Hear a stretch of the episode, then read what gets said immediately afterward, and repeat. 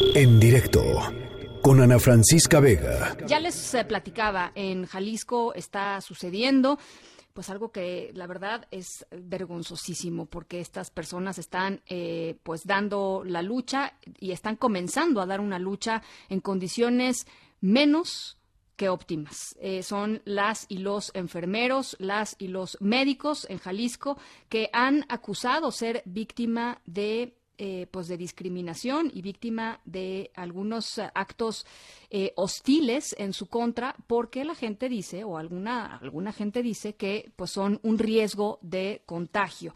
En la línea telefónica está y yo le agradezco muchísimo que nos tome la llamada Edith Mújica, presidenta de la Comisión Interinstitucional de Enfermeras del Estado de Jalisco. Edith, buenas tardes, ¿cómo estás? Hola, muy bien, buenas tardes, gracias. Pues platícanos un poco, Edith, a lo que se han enfrentado eh, en, los últimos días. Sí, muchas gracias. Bueno, este, como presidenta de la Comisión Interinstitucional de Jalisco, eh, nos, nos hicieron llegar algunos comentarios, compañeras, de que de alguna manera ellas se sentían eh, pues desprotegidas porque estaban viendo en algún, bueno, de alguna manera el rechazo de, de algunas personas. El hecho de que cuando ellas eh, tomaban el camión, algunos no les hacían la parada, y si les hacían la parada, eh, al momento del subir, de subir, eh, los usuarios se hacían a un lado. Entonces, eso hacía que alguna compañera me comenta que ella tuvo que bajarse porque, pues porque se sentía mal. Eh, por otro lado, este, una otra chica eh, llegando a su casa mm, nos comenta que le echan agua con, con cloro a, su persona.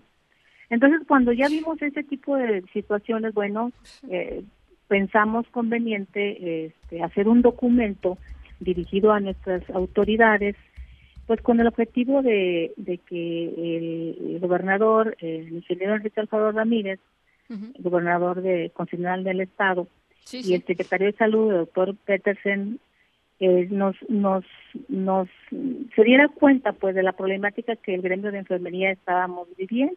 Claro, eh, e, e, esa era una de los de los principales este, objetivos por los cuales nosotros hicimos llegar eh, ese documento.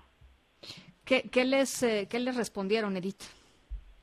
el, hasta ahorita eh, ellos están están dándonos todo el apoyo, el apoyo con, este, incondicional, este, la seguridad que nos están ofreciendo a todos nosotros. ¿Cómo eh, es? O sea, en, términos concretos. un problema de parte de ellos porque siempre se han mostrado este, con mucho apoyo al área de enfermería.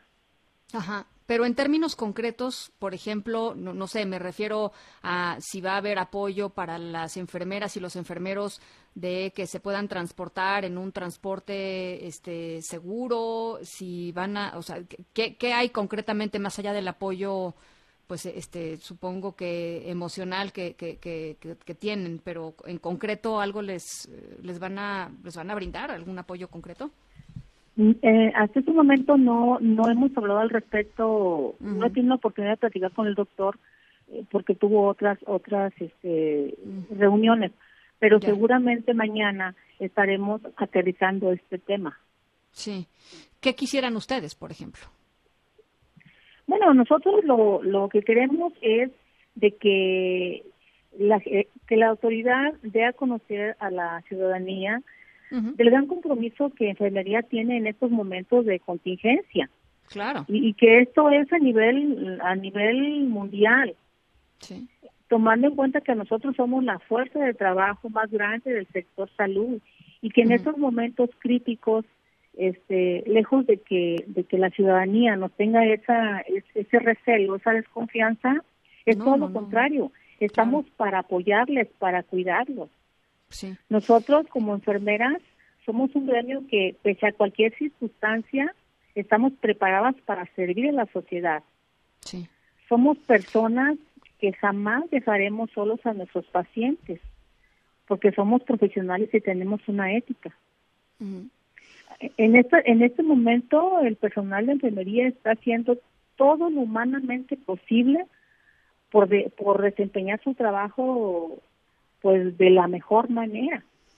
Muchas veces anteponemos este incluso el bienestar de los pacientes al de nuestra propia familia.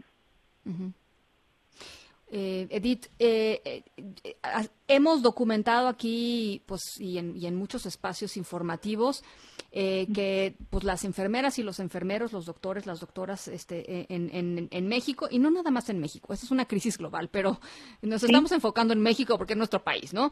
Este, pues, están trabajando en condiciones en donde les faltan a veces las cosas más básicas, como jabón, como elementos para limpiar, como cloro, como cubrebocas, como guantes. ¿Nos puedes decir un poquito cómo ven ustedes allá en Jalisco este tema de, los insumos con los que están trabajando, que finalmente pues esos insumos garantizan que ustedes permanezcan sanos para poder seguir ayudando, ¿no? O sea, ese es el punto.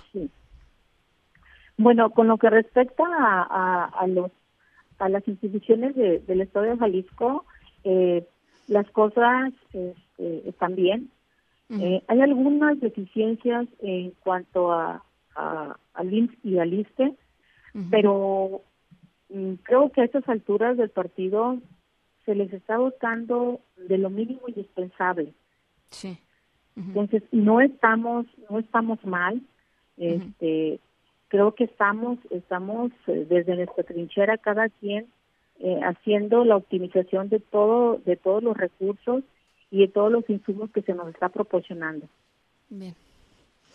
Bueno, Edith, pues vamos a continuar con este con este tema. Sí me parece muy preocupante que algunas eh, algunas compañeras y compañeros eh, eh, tuyos te hayan reportado esto, ¿no? Este que, vecinos le arrojaron agua con cloro a una enfermera, que en las unidades de transporte público no se pueden subir o que los bajan porque temen a contagios. En fin, vamos a seguirlo muy de cerca y ojalá podamos platicar en unas semanas más, Edith. Muchísimas gracias por lo pronto.